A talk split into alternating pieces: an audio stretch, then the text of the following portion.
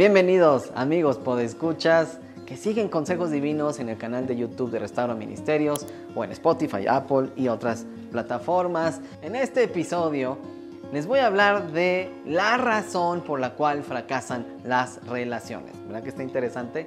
Sean de matrimonio, noviazgo, familiares o amistad.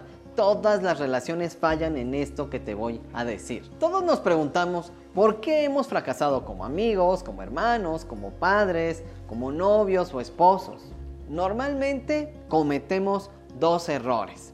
Responsabilizar al otro por no valorarnos o asumir toda la responsabilidad de no cultivar nuestras relaciones hasta verlas dar fruto y florecer. Ambas formas de ver el problema, nuestro problema, son equivocadas debido a, que la ruptura de las relaciones no es responsabilidad al 100% de una de las partes, sino de quienes formamos parte de ellas.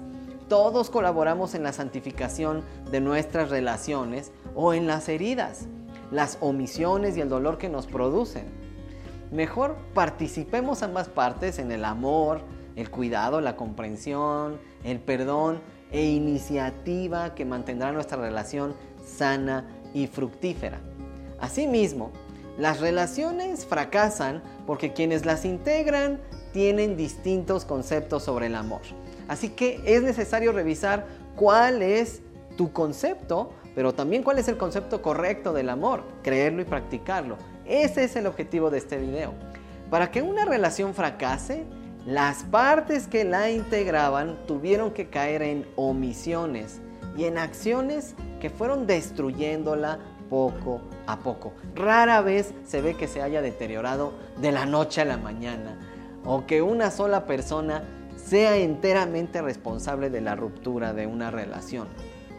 Amar es cuidar, es nutrir, es sanar, es perdonar, es dar de gracia lo que recibimos de gracia de parte de Dios. Es proveer de todo aquello que beneficia al otro, es decir, actuar en su favor. Ambas partes en una relación, del tipo que sea, deben comprometerse en ello, sí, pero el amor no se condiciona. No podemos esperar a dar hasta que el otro dé. El poder sanador del amor se ejerce cuando damos, no solo cuando esperamos. Las omisiones, fíjate de lo que te voy a hablar en cuanto a las cosas que omitimos en una relación. Este es el cáncer de las relaciones.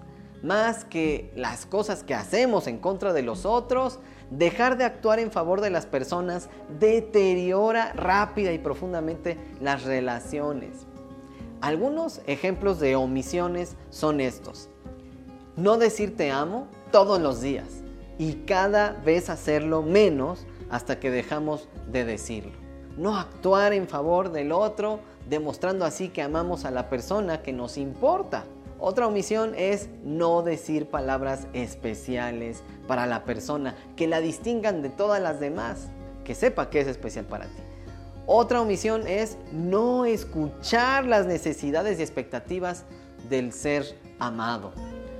También otra omisión es no expresar nuestras necesidades y expectativas. También omitimos preguntarnos cómo podemos servir al otro. No sirviendo a otros sin que nos lo pidan por iniciativa propia hacerlo, es otra omisión. Otra omisión es no interesarnos por lo que le interesa a nuestros seres queridos. Otra omisión es no amar al otro como nos amamos a nosotros mismos. Al dejar de hacer estas y otras cosas, la otra persona sentirá y pensará que no nos importa.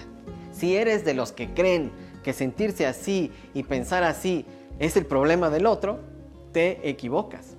El amor se demuestra con palabras y con acciones. No es solo la promesa de que se le ama, aunque no se actúe en favor suyo. Y mira, estas son las acciones que debemos hacer.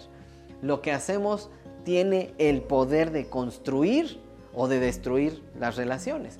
En este momento me refiero a las acciones que lastiman, que dividen, que alejan, que separan a las personas. Por supuesto, las acciones de violencia física, de violencia emocional y verbal son determinantes, pero también hay otras pasivas como la indiferencia, el orgullo o humillar al otro haciéndola sentir poca cosa. Todo lo cual daña silenciosamente. Alguien que ama no actúa en contra de la persona que dice amar. Por lo tanto, si has contribuido en destruir tus relaciones con estas acciones, debes comenzar a amar en serio, como Dios te ama. Te voy a hablar ahora de las relaciones que fracasan por conceptos diferentes sobre el amor. ¿Es posible que yo tenga una idea sobre el amor y tú tengas otra diferente? Claro que sí. Unos piensan que es un sentimiento, otros que es una decisión, por ejemplo. Estos conceptos son totalmente contradictorios. No puedes esperar a sentir cosas bonitas para decidir amar. Esto es todo lo contrario.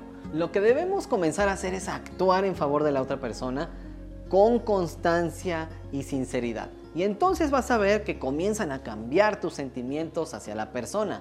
Recuerda también que amar al otro tiene un poder transformador, pero posiblemente el otro requiera de ayuda de alguien para sanar y amar. Eso también es posible.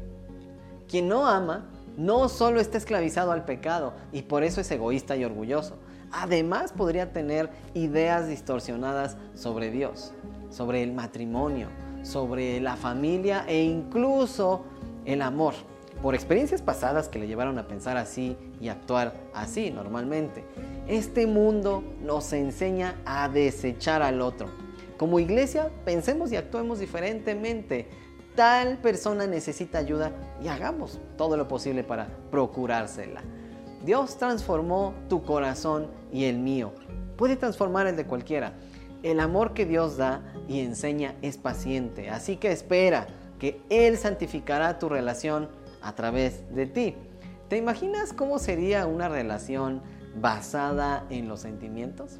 Si creo que es un sentimiento, ya no te amaré cuando ya no sienta las emociones del principio.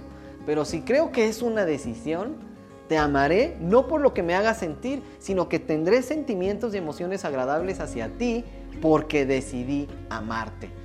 Ahora es más claro entender el porqué del fracaso, ¿no es cierto?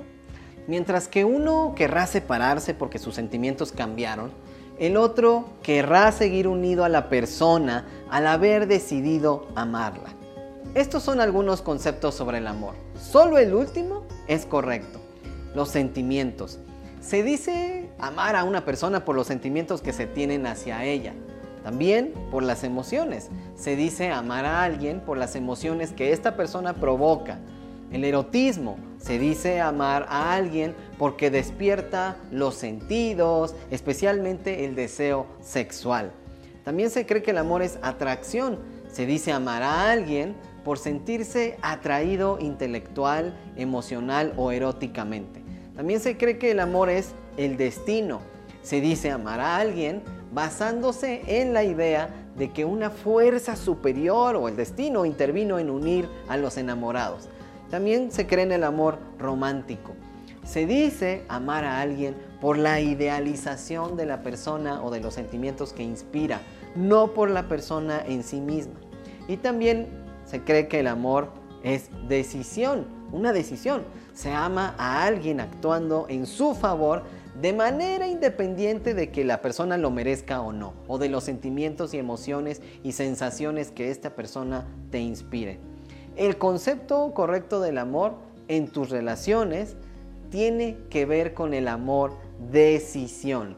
Este es el concepto correcto, porque los demás dependen de los sentimientos de la persona que dice amar o de la persona amada, supuestamente. Este tipo de amor solamente está explicado en un libro. ¿Cuál es ese libro? Es la Biblia. Ahí Dios relata la historia de amor más maravillosa la de Dios hacia nosotros. No se trata del cuento típico de un hombre que llegó a ser tan bueno que llegó a trascender, sino del amoroso Dios, el cual se encarnó como una de sus criaturas para reconciliar consigo mismo a la humanidad, a pesar de que ésta no lo merecía por haberle rechazado. Se resume en el siguiente texto bíblico.